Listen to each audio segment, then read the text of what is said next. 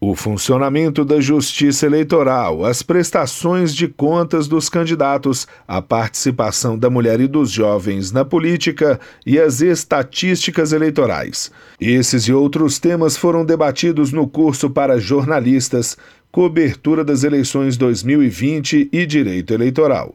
A capacitação foi feita online pela Assessoria de Comunicação Social e pela Escola Judiciária Eleitoral do Tribunal Superior Eleitoral. 1.021 jornalistas do país participaram do treinamento. Durante o curso, o presidente da Corte, ministro Luiz Roberto Barroso, pediu apoio à imprensa no combate à desinformação durante o processo eleitoral. Todas as aulas estão no canal da Justiça Eleitoral no YouTube. Do TSE, Fábio Ruas.